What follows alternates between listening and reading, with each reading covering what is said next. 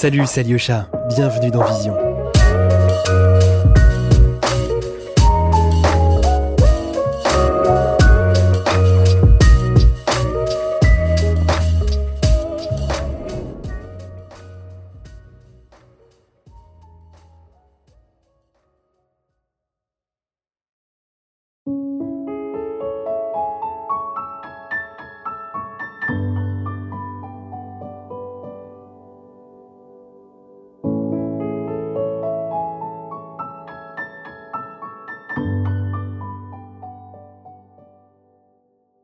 Choisi euh, une photo extraite de ma série Missing Stories qui s'intitule The Storyteller et que j'ai réalisée en 2012. C'est une photographie qui représente euh, deux jeunes hommes âgés d'une vingtaine d'années environ. L'un est vêtu d'un gilet sweat sportif bleu et il tient dans sa main un sac de plastique euh, qui brille en quelque sorte, avec euh, sur lequel il y a des réflexions de lumière. Et il est entouré des mains d'un autre jeune homme qui est très proche de lui, très proche de son oreille, de son visage. Il a l'air de lui chuchoter quelque chose à l'oreille, à moins qu'il soit proche d'un baiser. Il y a une ambiguïté en tout cas dans cette euh, relation que j'ai voulu mettre en place. C'est une photo que j'ai complètement mise en scène, que j'ai construite, scénarisée à partir de croquis. Et elle a été réalisée dans le cadre d'un projet que j'ai fait avec des mineurs étrangers isolés sur plusieurs mois.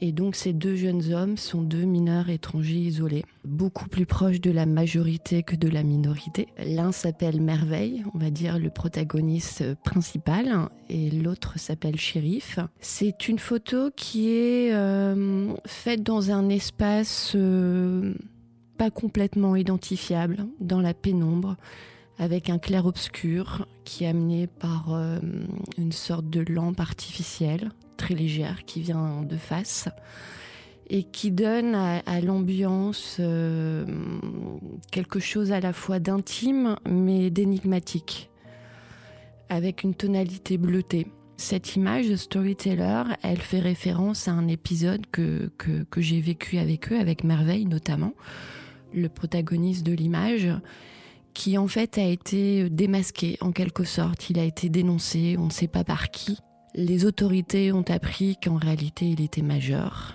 qu'en réalité il avait une famille en France.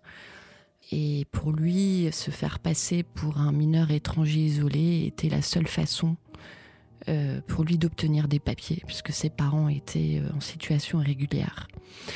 Et j'ai vécu ce moment avec lui où il a été euh, envahi par le, comment dire, voilà, le, fait de que tout s'écroulait. Euh, son histoire, son, son accueil, tout était compromis. J'ai continué à, le côtoyer et, plusieurs mois après, je, lui ai proposé qu'on revienne sur ce moment où il s'est senti dénoncé. En fait, c'est comme ça que lui l'a vécu. Aussi, on a réalisé, voilà, c'est une photo qui met en œuvre, en tout cas, ce rapport ambigu qu'il pouvait y avoir entre ces jeunes. Euh, le titre renvoie The Storyteller que l'on pourrait traduire par conteur, mais également par raconteur d'histoire. Euh, et du coup, qui, met euh, ce récit, cette question du récit au centre. Et je me suis inspirée pour cette photographie de, de, de ce tableau du Caravage de l'arrestation du Christ, ou qu'on appelle aussi le baiser de Judas. Euh, dans sa composition, dans son, clair-obscur, dans son intensité dramatique, mais, surtout dans ce qui se jouait entre, euh, Judas et, le Christ, puisqu'il y a une, proximité euh, des corps et de, de, de des tensions, il y a une très très grande ambiguïté dans cette image sur laquelle je me suis appuyée pour construire la mienne.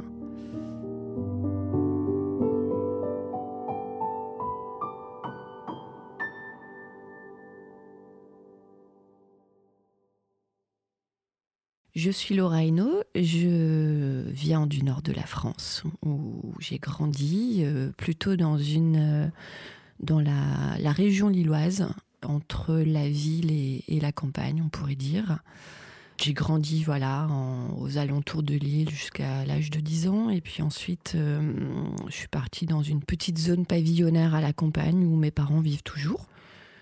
Voilà, j'ai une on va dire une adolescence marquée entre la campagne, entre le un isolement en tout cas de, de, la ville et, en même temps euh, fortement marqué voilà, par, euh, par la musique, par des envies d'aller à des concerts, euh, etc. Dans une, une culture indépendante que je me suis forgée très vite au lycée. Et donc une, une sensibilité aussi aux arts assez forte, puisque mon, mon, père a une pratique amateur de la peinture et, et dans laquelle j'ai toujours baigné. Et très vite, j'ai euh, continué à, hum, comment dire, à, à, étudier les arts plastiques au collège, au lycée. Euh, et de là, j'ai fait euh, des études d'arts plastiques à la faculté de, de Lille, après avoir été refusée à deux reprises, puisqu'à l'époque, le concours d'entrée, il, il s'agissait de dessiner, ce qui n'était pas du tout mon, ma qualité. Et donc j'ai fait trois ans euh, à la faculté d'art plastique où assez vite j'ai développé une pratique de la photographie et, je suis partie à l'ENSAF de la Cambre à Bruxelles pendant trois ans et, je suis revenue dans le Nord au, au Frénois Studio National des Arts Contemporains où j'ai passé deux ans.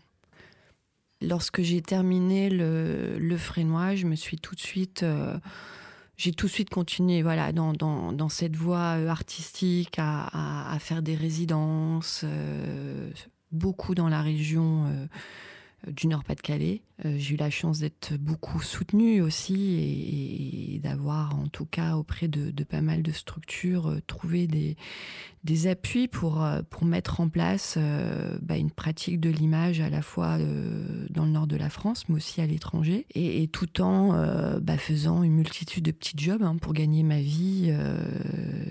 j'ai souhaité, en effet, en quittant le Frénois, ne surtout pas sombrer dans, comment dire, dans un, travail alimentaire qui finalement euh, reprend toute la place. Donc euh, voilà, j'ai toujours euh, été très déterminée dans le fait de d'être artiste.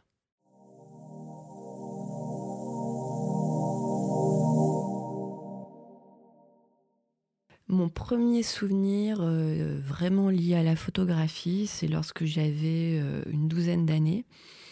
Euh, mon père avait récupéré des, plaques photographiques de, notre famille, enfin de sa famille principalement, et de la maison dans laquelle on vivait. On a entrepris d'installer un, petit labo photo dans un KGB chez nous, et, on a commencé à faire des plages contact de ces, plaques photographiques.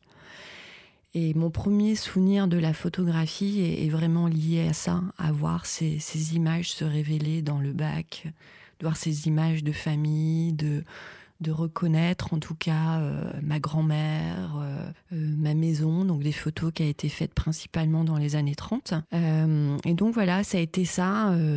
Ce, petit labo photo, il, est toujours dans son KGB chez mes parents avec c'est devenu un, vrai placard aussi, mais ce qui m'a vraiment amené à cette magie de la révélation, en tout cas, de l'image en train d'apparaître, et puis voilà, on, on, c'est pas pour ça que j'ai développé une pratique de la prise de vue à ce moment-là. Ça, c'est venu vraiment beaucoup plus tard en, intégrant la, fac d'art plastique, où j'ai vraiment commencé à travailler la photographie euh, par le Polaroid, par une fois encore l'image qui se révèle aussi devant nous, finalement.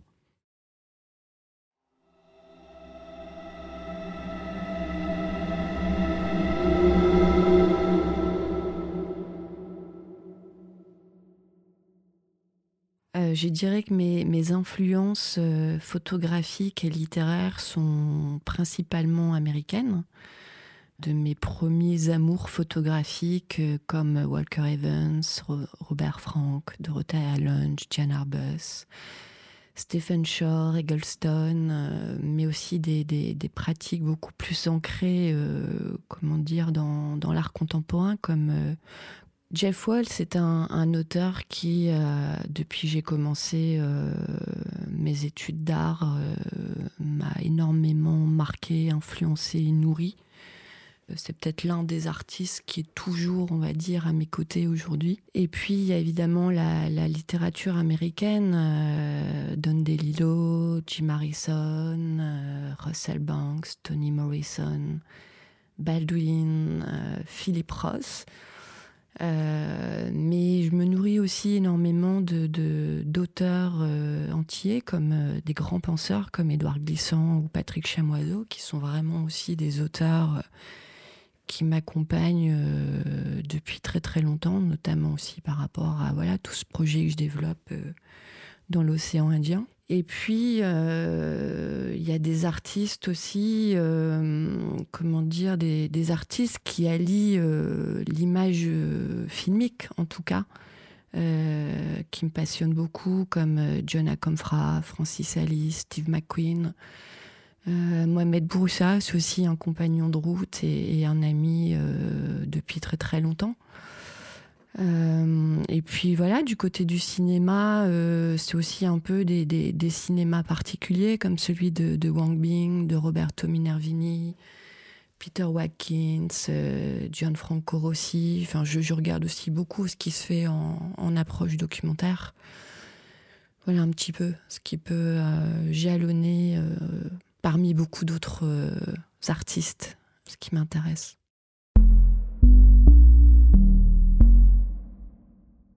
C'est une photographie qui s'est euh, rapprochée au fil du temps de, l'humain, je dirais, de situations de vie existentielles, de plus en plus ancrées dans des réalités marginales, des espaces de résistance. En fait, je suis partie d'une approche euh, de la photographie qui était plutôt métaphorique, qui ne voulait surtout pas euh, ancrer dans le réel, mais qui s'étirait vers des, des, espaces fictionnels, des entre-deux, des des rapports de tension entre les personnages et, leur environnement. Euh, c'est des rapports de tension qui existent toujours aujourd'hui dans mon travail, mais qui, euh, qui ont évolué. Et à cette époque-là, euh, les personnes que je photographiais étaient davantage des modèles, ils incarnaient des, résidences de fiction. Et peu à peu, suite à des, des rencontres que j'ai pu faire, des résidences d'artistes, je me suis nourrie des, récits de vie de ces deux personnes que je rencontrais, de leur rapport au monde, euh, pour finalement en arriver à, euh, interroger un petit peu des, communautés qui vivent ou survivent euh, en marge de la société. Donc pour moi, c'est une approche qui, qui est avant tout un moyen d'interroger le monde, d'en saisir la complexité, d'essayer de de la restituer par fragments. Euh, c'est aussi une façon d'aborder le politique par le poétique. Et c'est une photographie, je dirais, qui, malgré les, problématiques abordées, fait un pas de côté par rapport à son rapport au documentaire par rapport euh, aux réalités qu'elle essaie de, dépeindre. J'essaye toujours de, comment dire, d'instaurer une grande euh, proximité entre le, regardeur et, les, personnes que je photographie, c'est aussi toujours l'idée de, de déplacer un regard, de montrer différemment des réalités qui, à mon sens, sont souvent stigmatisées.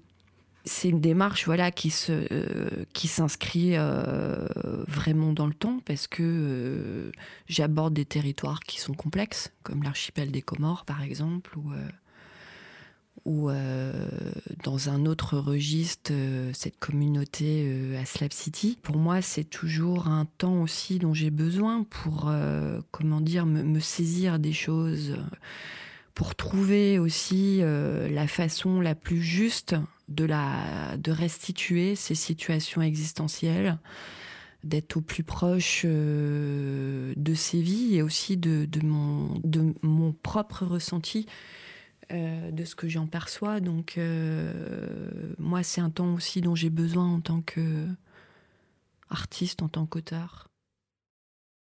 Vous écoutez Vision, podcast de la photographie contemporaine.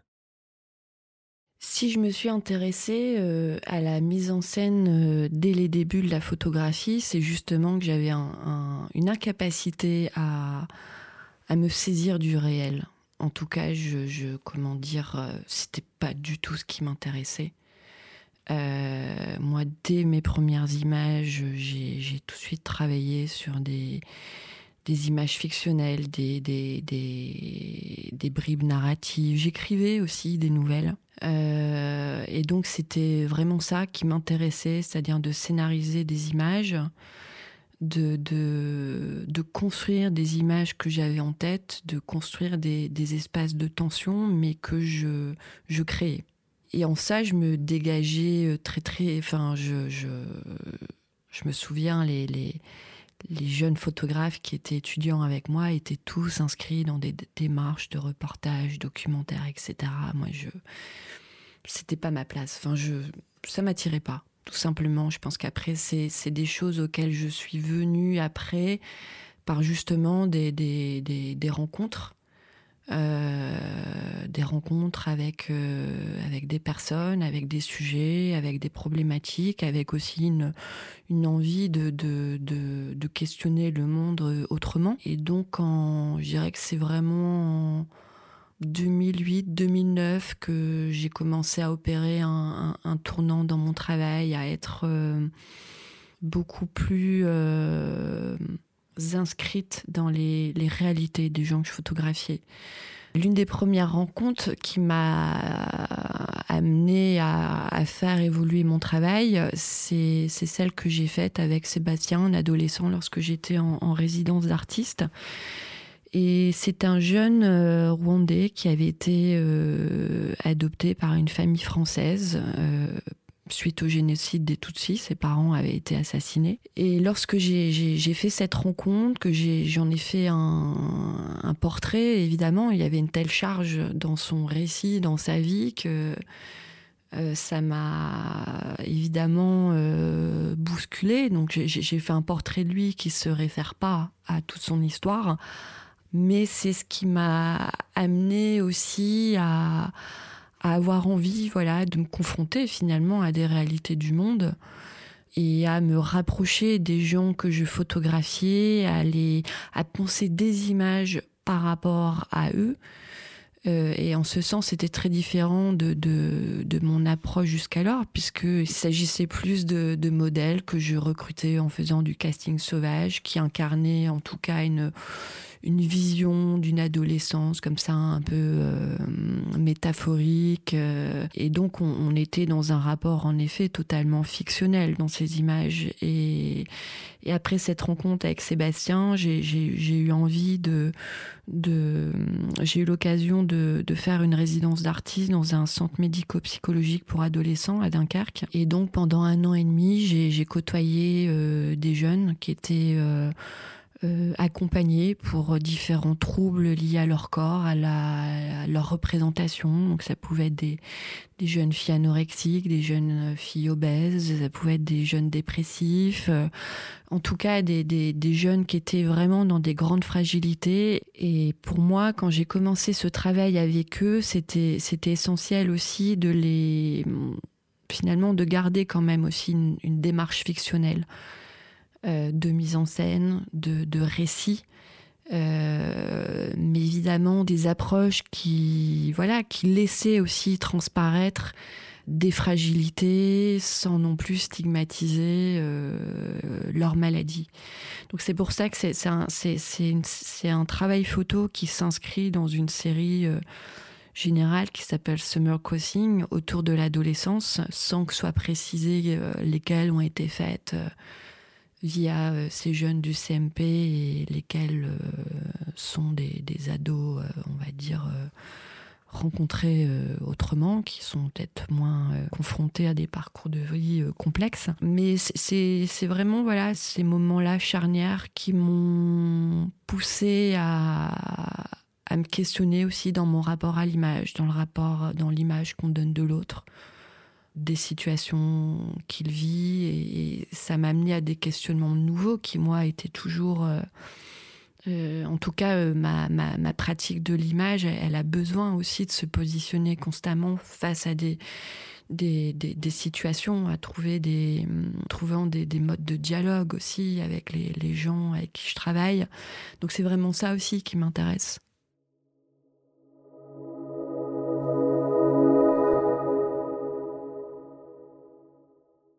à l'époque où je faisais ce, projet euh, à Dunkerque, dans ce centre médico-psychologique pour ados, je faisais énormément de repérages en voiture, entre, surtout le littoral, entre Dunkerque, entre Calais. Donc, euh, on était quand même en voilà, on était en 2007, 2008, 2009, et évidemment, je, voyais énormément de, personnes migrantes le long des routes.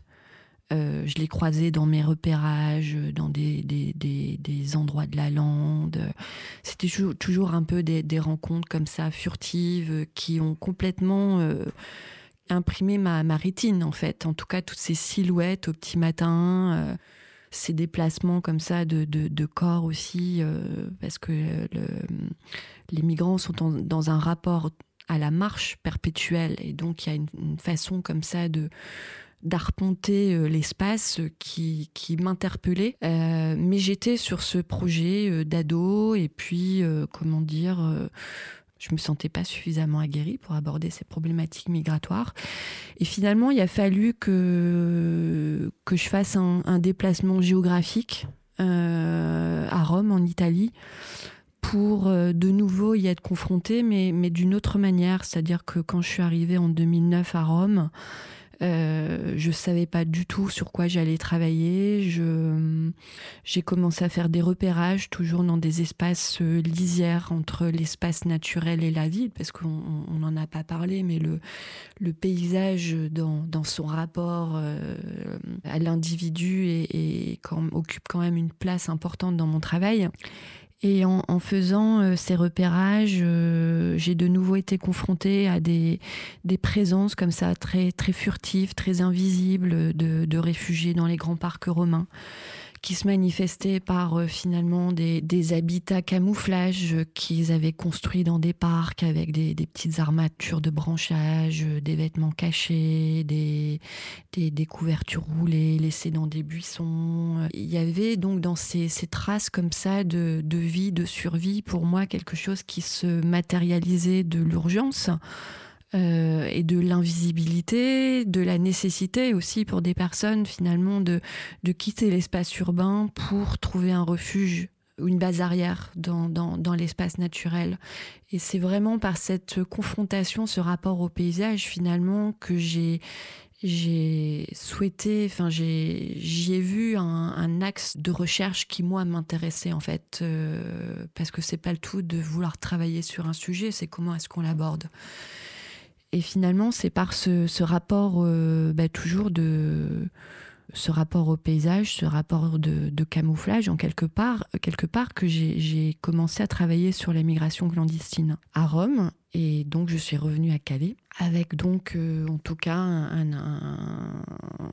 une envie d'aborder euh, ce sujet par ce, rapport à des formes de rapports de résistance hein, au sein de, l'espace naturel, qui en fait ont été aussi nourris par un, autre déplacement que j'ai fait à l'île de la Réunion. Donc c'est surtout ça en fait, c'est-à-dire que tous mes projets naissent de, de, rencontres ou de déplacements géographiques.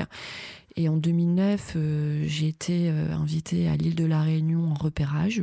Euh, et tout en m'intéressant à l'histoire de l'île, euh, l'histoire esclavagiste, euh, j'ai fait la connaissance de Comoriens qui étaient euh, sans papier à la Réunion, qui étaient complètement stigmatisés, qui étaient vivaient dans un bidonville pas très très loin de chez moi. Et puis j'ai commencé à aller les rencontrer. Je voyais ces jeunes, des ados qui c'est un bidonville qui était traversé par, euh, par quasiment toute la ville, tous ceux qui allaient travailler, tous ceux qui allaient à l'école. Et puis il y avait ces jeunes-là qui nous regardaient passer. Et, euh, et, donc voilà, je suis allée les rencontrer, discuter avec eux. Euh, et c'est vraiment par, par eux que j'ai eu connaissance de l'archipel des Comores, de, de, de, ce qui se passait, de la, la scission entre Mayotte et les Comores, de la façon dont la France avait créé une frontière au sein de cet archipel.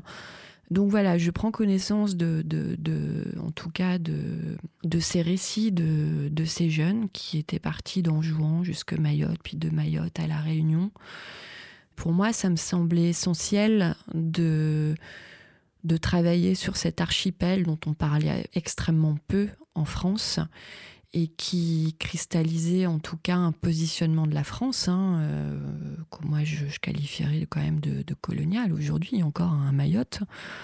Il y avait en tout cas dans cette zone de l'océan Indien tout un tas de, ben voilà, de, de, de, problématiques qui me semblaient essentielles d'aborder, que ce soit migratoire, que ce soit du point de vue de l'histoire de l'archipel, des rapports que la France entretient euh, avec ces îles. Et voilà, c'est ce qui a déclenché euh, le début voilà, d'une vaste recherche entre les, les Comores et Mayotte euh, depuis 2009 et sur lequel je travaille toujours.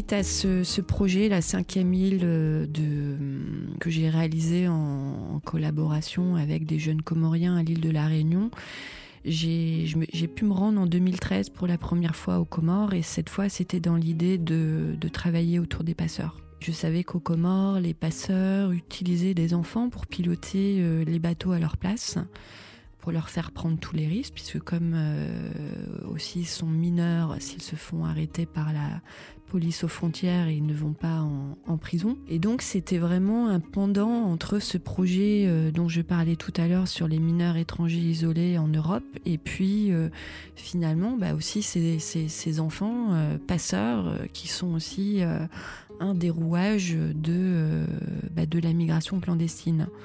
Et donc j'ai réalisé mon premier film Coropa autour d'un petit garçon qui s'appelle Patron, qui à l'époque a 12 ans et qui euh, est formé par un, passeur qui s'appelle Ben lorsque je les rencontre. Et donc j'ai fait ce film autour de, la transmission euh, de ce métier illégal, autour de, l'emprise aussi de l'adulte sur cet enfant.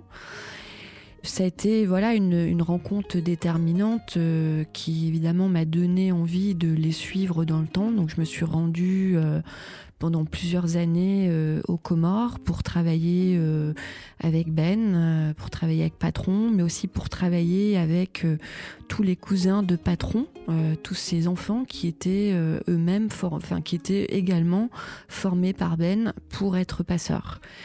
Et donc j'ai fait cette série qui s'appelle euh, Samboro, qui est à la fois un, projet euh, d'installation vidéo et une série de, photos autour de, de ces petits pilotes qui ont entre 12 et, 14 ans et qui s'entraînent sur euh, ce même bateau, celui qui a formé, qui a servi à la formation aussi de, patrons.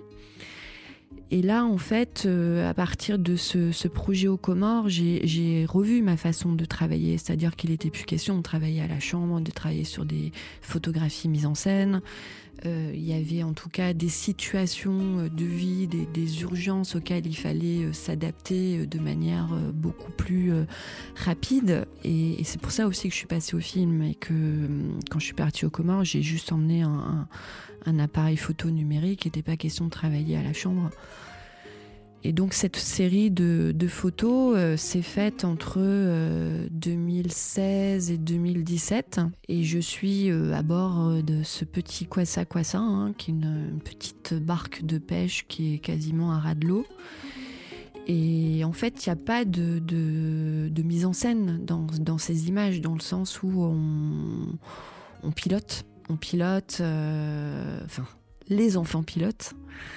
Et ce qui m'intéressait, c'était de ce que tu, soulignais, c'est qu'il y, a toute une gestuelle de ces enfants par rapport à la machine, par rapport à la façon dont ils tiennent la barre, par rapport à dont ils tiennent leur rame, une, rame qu'ils ont peint en rose. Euh, donc c'est à la fois des, enfants, c'est des enfants, c'est ce que j'ai essayé de restituer, c'est-à-dire des, des, enfants qui sont pris dans un système euh, pour lequel ils n'ont pas d'alternative aussi, euh, de d'alternative professionnelle, hein, clairement. Et donc il y a dans ce, ce projet toujours une recherche d'équilibre entre la posture de ces, de ces enfants par rapport au moteur, mais aussi par rapport au paysage derrière eux. Euh, cet îlot euh, qui figure euh, Msamboro, qui est en fait un, un îlot qui fait partie de, Mayotte, qui se situe dans les eaux françaises et qui est en fait un, îlot sur lequel beaucoup de, passeurs euh, abandonnent en pleine nuit leurs passagers en leur faisant croire qu'ils sont arrivés à Mayotte. Donc il y a, euh, dans cet îlot une espèce de comment dire, de, c'est la première désillusion en tout cas du, voyage migratoire et qui est aussi une espèce de, d'emprisonnement puisqu'en fait euh, il se retrouve isolé comme ça sur cette île où il n'y a rien et il faut qu'il se démerde pour rejoindre Mayotte.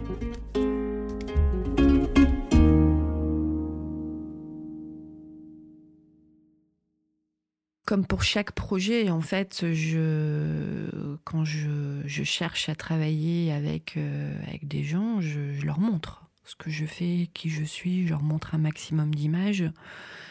Évidemment, je prends pas d'images, euh, ça, ça, je prends beaucoup de temps, plusieurs semaines avant de faire des images. Je passe du temps avec eux parce que déjà, il faut que, que je les connaisse. Il faut que ce lien de confiance il se mette en place parce que ce temps, j'en ai besoin aussi pour, euh, pour comprendre ce qui se joue devant moi, pour aussi voir comment je, je vais pouvoir l'aborder. Et donc il y a tout ce temps qui, qui, qui, est là, euh, comme je le disais, euh, par exemple ce, portrait de, de, de Fayal, je l'ai fait en en 2017 et je le connais depuis 2013. Donc au départ, c'est surtout aux adultes hein, euh, aussi. Euh, je veux dire, c'est comment dire, il y avait Ben qui les formait, donc c'est déjà un lien de confiance qui s'était mis en place avec un passeur. Donc ça aussi, c'est aussi euh, comment dire, bah il y a que le temps qui fait que la confiance, elle se met en place, et puis en leur montrant aussi constamment ce qu'on est en train de faire et en leur expliquant aussi euh, les démarches, les images. On parle beaucoup d'images en fait. Quand je leur montre une image que j'ai fait d'eux euh, ou que j'ai envie de refaire, on, en discute, on, parle aussi de, ce rapport à la lumière, à la position, de ce que j'ai envie de dire, de, pourquoi je trouve ça intéressant. Euh.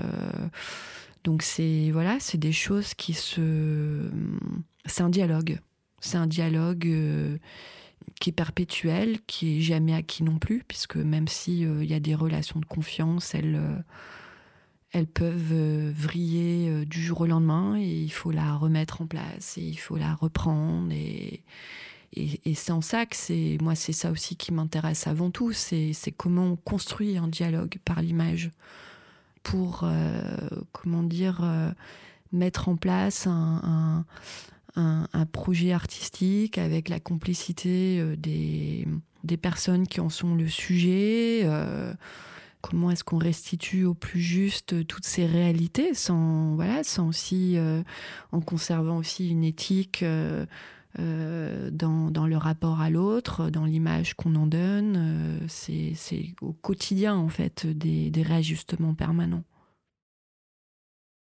Vous écoutez Vision. Suivez-nous sur Instagram pour plus de news et de photos.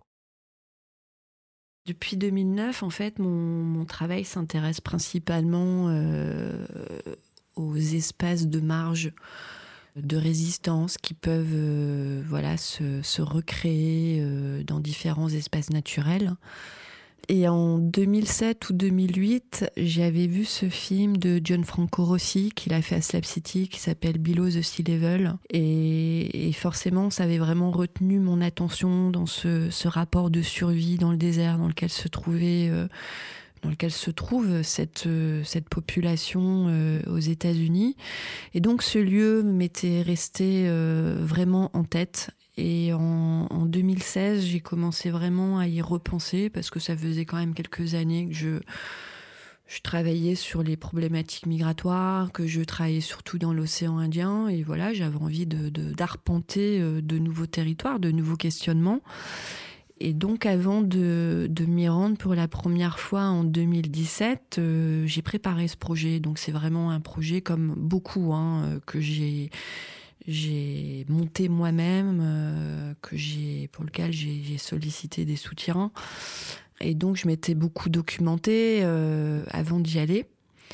Et puis voilà, après on se confronte à la réalité du lieu et il faut, il faut trouver aussi bah, sa façon de d'aborder les choses, d'autant que c'est un lieu qui a été qui est beaucoup photographié, qui est très médiatisé, mais souvent sous une sous un nom comme ça, très voyeuriste, très tape à l'œil, euh, trash. Donc, euh, comment est-ce qu'on aussi, on, là aussi, on fait un, on fait un pas de côté pour euh, finalement s'approprier le lieu. et ça, bah voilà, ça passe par la vie sur place que j'ai décidé d'avoir, par un, travail d'immersion qui, qui, caractérise en général mon travail, mais qui est là euh, beaucoup plus évident, puisque là, il s'agissait aussi de vivre euh, dans une caravane dans le désert euh, à Slap City. Et, c'est une expérience qui était pour moi essentielle pour comprendre ce qui se passait.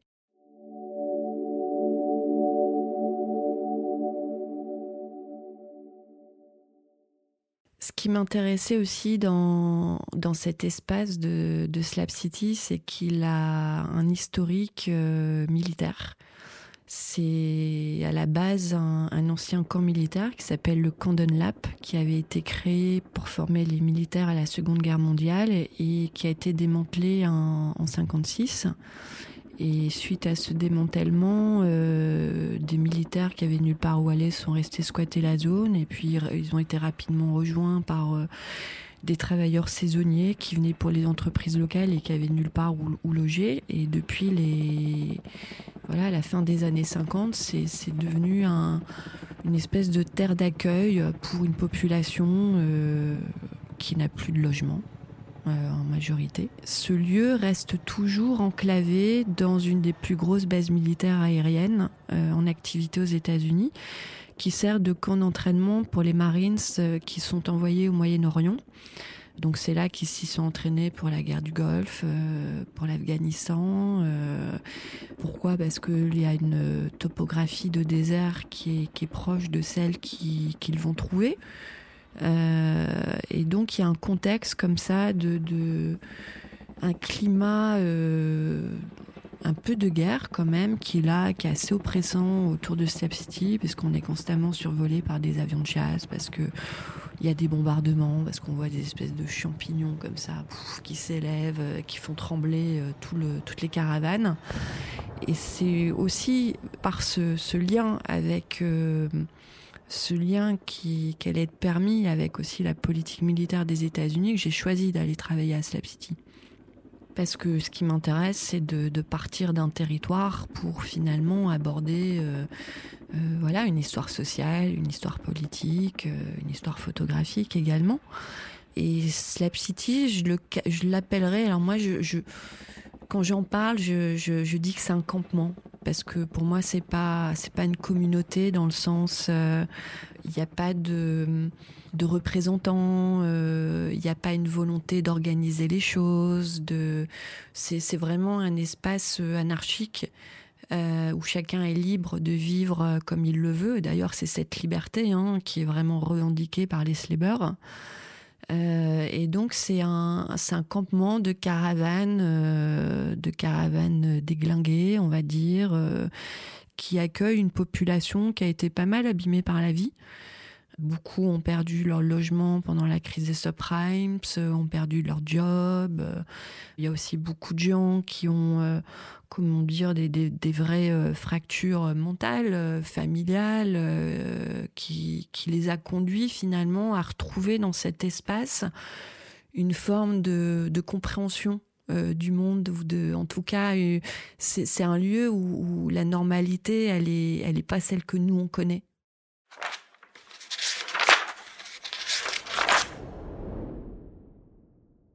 Pour moi, il y a dans euh, la façon dont vivent et survivent, en tout cas, cette population de Slap City euh, au sein de, de, ces caravanes, de ces tentes, de ces, ces habitats euh, complètement rafistolés dans le désert, ces parcours de vie bah, qui ont été fragilisés par par euh, la récession, puisqu'il y a pas mal de, gens qui ont perdu leur logement pendant la crise des subprimes et qui, de ce fait, ont échoué à Slap City.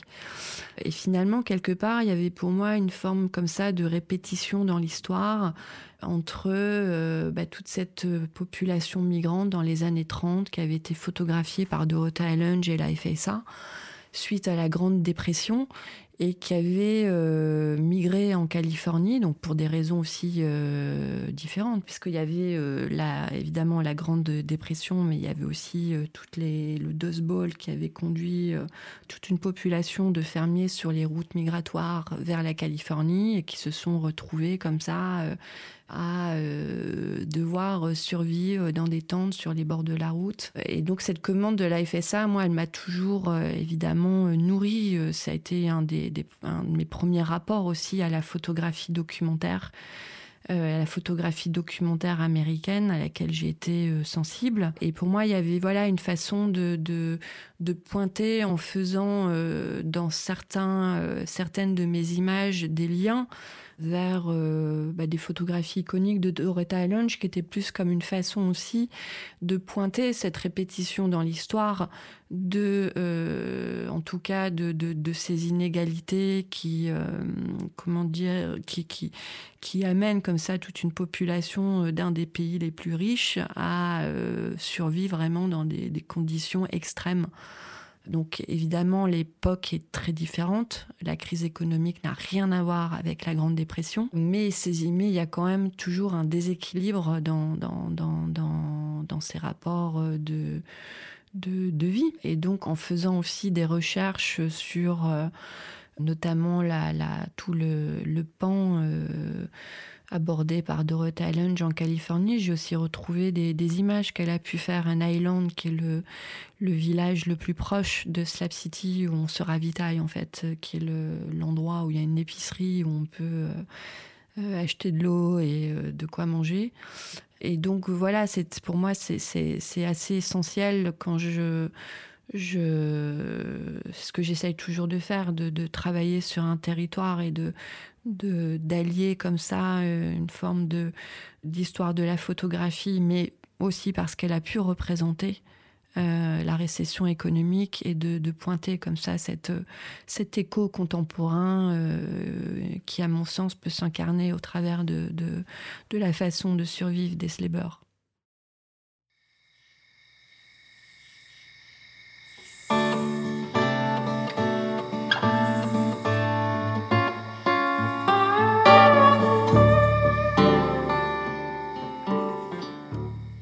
slaveurs. une photo qui s'appelle euh, Annie at Church ou Annie Reading the Bible. J'ai pas encore choisi le titre finalement, il varie.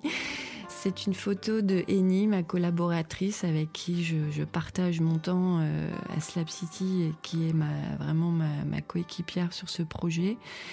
Et j'ai fait ce portrait d'elle au Ministry of Church, qui est un des lieux euh, qui compte beaucoup pour moi à Slap City. Euh, qu'a créé Pasteur Dave, euh, un autre de mes protagonistes, et qui est une espèce d'église à ciel ouvert, euh, faite de tentures et d'une armature de, tentes militaires. Donc encore une fois, on a quand même aussi un, un rapport aux matériaux militaires qui est présent dans les fondations de certaines structures. Et cette église, elle a un côté comme ça un peu dantesque, avec ses voiles qui, qui volent au vent. Euh, et c'est un, lieu assez paisible qui est euh, constitué de, vieux fauteuils récupérés qui sont complètement défraîchis euh, par le soleil, mais aussi par la pluie et qui était un peu devenu notre QG, euh, d'une part parce que euh, j'avais décidé de, de, suivre euh, bah, certaines personnes qui fréquentent ce Ministry of Church, comme Pasteur Dave, Nicolas, mais aussi les, les familles comme Marianne, comme Raven. Et c'était aussi devenu un, un, lieu où nous-mêmes, on allait se poser simplement. On avait toujours Pasteur Dave qui traînait dans le coin, qui est quelqu'un qui parlait très peu qui devenait très prolifique dès qu'on parlait de la Bible, mais euh, qui parlait extrêmement peu de, de lui-même. Et en fait, on, avait euh, commencé à aller le voir tous les jours et comment dire, euh, elle lui posait des questions autour de la Bible. C'était aussi pour elle, sans détailler sa vie personnelle, mais c'était aussi un, comment dire, c'est, quelqu'un qui aussi dans sa vie a un parcours assez chaotique, euh, proche des Slebers, et, en étant isolé dans le désert, finalement aussi, euh, cette euh, sérénité qu'on pouvait trouver autour de Pasteur Dave, quand on vit à Sap City, ça, ça, ça, ça nous renforçait. Donc c'est, une image comme ça qui est, qui est, qui est assez simple, où elle est euh, je pense, assez, assez sereine, assez. Euh, en même temps, il y a ces tatouages qui marquent son corps avec ce qui, qui barre sa gorge. Oui, c'est une des images que j'ai, euh, qui compte le plus pour moi dans cette série.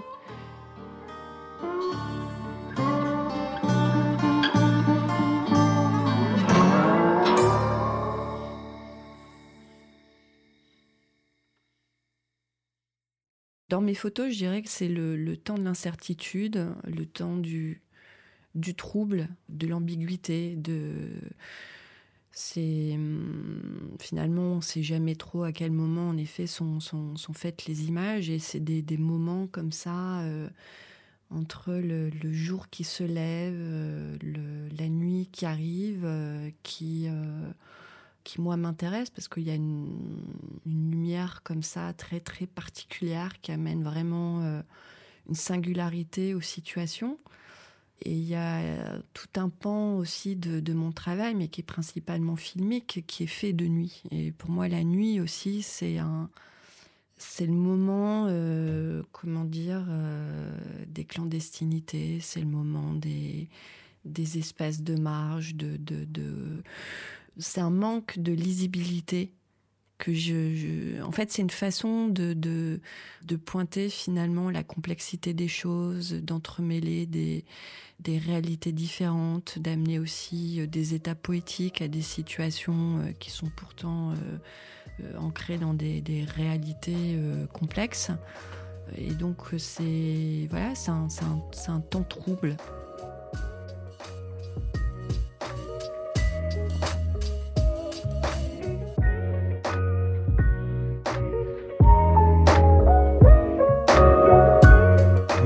Écouté Vision. Si le podcast vous a plu, abonnez-vous et partagez-le autour de vous. Laissez-nous une note et votre avis. Ça nous aide beaucoup. À bientôt.